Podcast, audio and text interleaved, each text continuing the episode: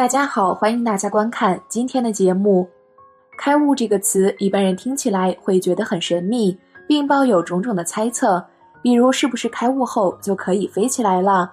是不是开悟后就和电视剧里的济公一样有各种神通了？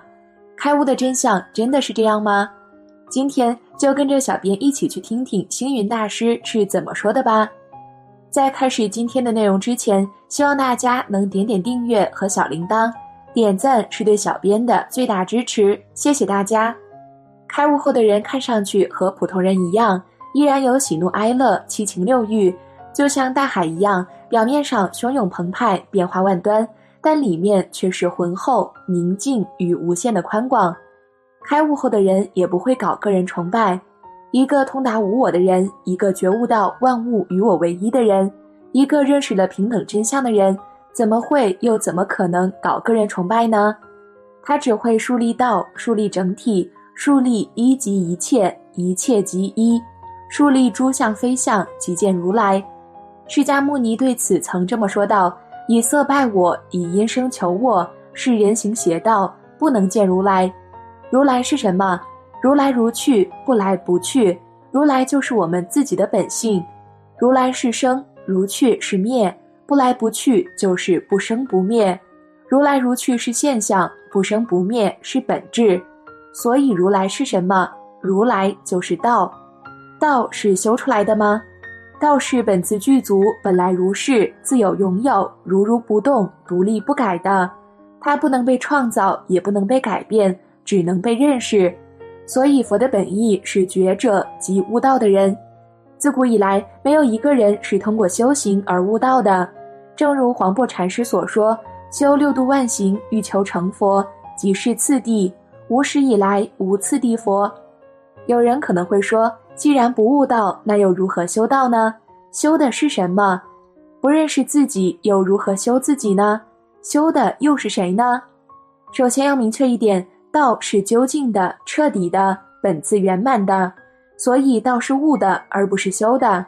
所谓先修行而后悟道。实际上是一种误导，是建立在我执上的法执，而谁在修，我是谁，这才是作为修行者首要解决的问题。觉悟为本，修行为末，本末不分是为颠倒；觉悟为体，修行为用，体用一如是为自然。觉悟是解决我是谁，修行是解决有所作为。未学日益是磨砖成镜，未到日损是悟后修行。磨砖成镜是梦幻泡影，而悟后修行则是守一抱一。所以不悟道而去修行，将一生被妄想所缚，结果是如露亦如电，应作如是观；而悟道之后再修行，则是独与天地精神往来，是鹰击长空，鱼翔浅底，万类霜天，尽自由。这时候的人将心不离身，身心合一，身在哪里，心就在哪里。他的心定在生命的本真上，即不变随缘，随缘不变。也只有身心合一的人，才能真正做到不为物喜，不为己悲，宠辱不惊，得意不忘形，失意不悲观。不管风吹浪打，胜似闲庭信步。此外，他们的心境上也会发生变化。开悟前是我在活着，开悟后是我看着我在活着。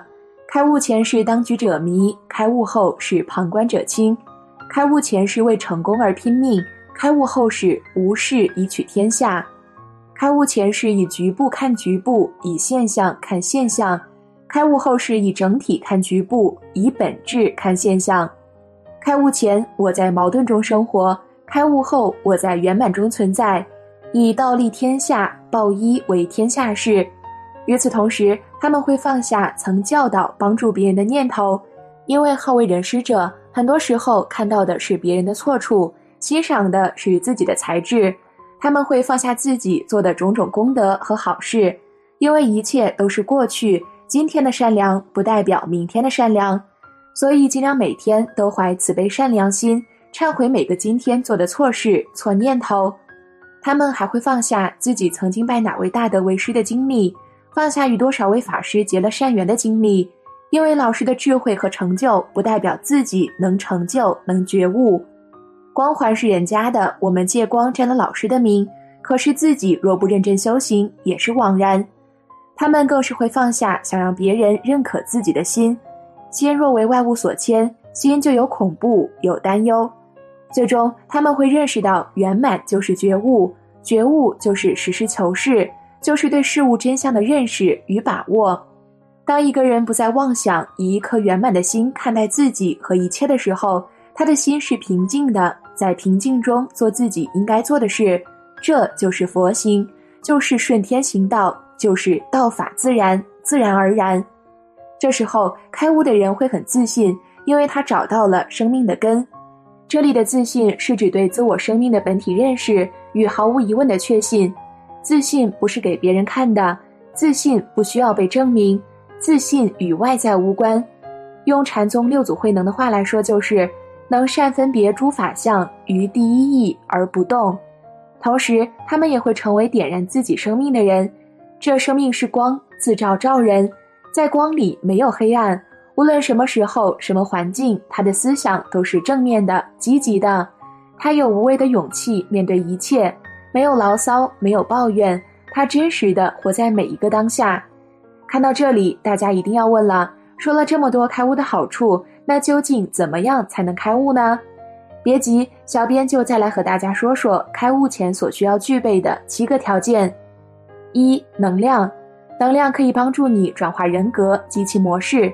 有了能量，你才会感觉是的，我可以办得到，我有潜力、毅力和勇气。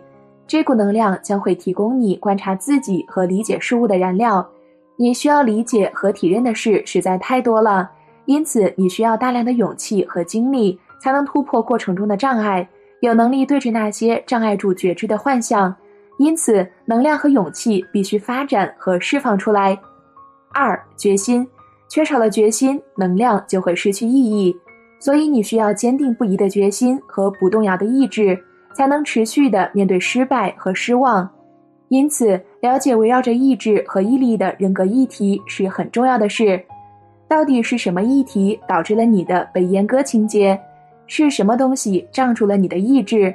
你要认清是什么东西在阻止你说，无论发生什么事，失望、痛苦和恐惧。我都要坚持下去。我可能在开悟之前就死了，但我还是不会停止。此后，我仍然会坚持下去。有了这种能力，你的内在工作才会言行一致。三、喜悦，这是一种特定的喜悦感与轻松的态度，它是内在工作的本质，以及对真相、看见真相及体认到真相的一份欣喜。如果你只有能量和决心，事情会变得过于沉重和烟消。但欣喜这个元素能帮你轻松地突破障碍，无论做什么，你都会充满兴致。这轻松感之中带着一股孩童式的好奇。当孩子感到好奇时，他不会想到硕士或博士学位，他只是单纯的感到好奇罢了。四、仁慈，这是非常重要而且必要的一种品质，因为过程极为艰辛，所以你必须仁慈对待自己。仁慈这个元素会让你更加依赖自己，依赖成长的过程，依赖你的心和你的本体。同时，仁慈也会带来无私的态度。一旦有了这种仁慈之心，你自然就会友善的对待每一个人、每一件事。此外，仁慈也能够使你承受得住困难中的痛苦，使你更依赖自己的本体以及自己的智能。仁慈还能使你在内在的工作中变得更柔软，对别人更慈悲。所以，这是我们在对峙人格模式及人格议题时必须发展出来的一种能力。五、祥和。为了体验到真正的解脱，你必须有能力让心安静下来，因为解脱境界是刹那即逝的。如果你永远都在思考和担忧，并且维持着一贯的快速活动，那么你就是在阻碍你对解脱的体认。一旦发展出这份能够去除焦躁的安详感，我们就会从这种安歇的状态之中。自然升起直觉、洞见和细微的观察。六、融入，也就是完全融入于你正在做的事，不论那是什么，你完全专注于眼前的经验，彻底摄入其中，甚至到忘我的程度。这是一种能力，一份与经验之间的关系，一种摆脱人格的解放感。人格通常会跟随经验保持距离，他对彻底融入与经验合一感到恐惧。当你完全证悟到本体时，这份了悟是无法说清楚的。你已经完全投入于其中，除了本体之外，什么都不存在了。譬如你正在制作一张桌子，你是那么的投入，以至于你、工具和桌子都成了一体。处于这种状态里，你是头脑完全停止了区分与分别意识，你可以融入于任何一种行动、情绪、思想、感觉或本体的某个面相。印度教徒称这种境界为三摩地，即自我的彻底消融。处在这种状态里，人格终于允许自己死亡、消失，与眼前的任何一种经验彻底融合。七觉醒，以及在你的经验之中觉醒的一份能力。觉醒的品质是内在工作对峙昏沉和愚钝的解药。你必须靠它来了解你所有的人格议题，也必须靠它来对峙执着的倾向。你对眼前发生的事是充满觉知的，里面没有丝毫昏沉的成分。在你清明的觉知之下，事物会开始变得清楚而明确。你能如实看见事物的真相，而非通过潜意识在看。这样的状态就像万里晴空，没有一丝的云雾。但这并不意味着你在看着一片晴朗的天空，因为你本身就是这片晴空。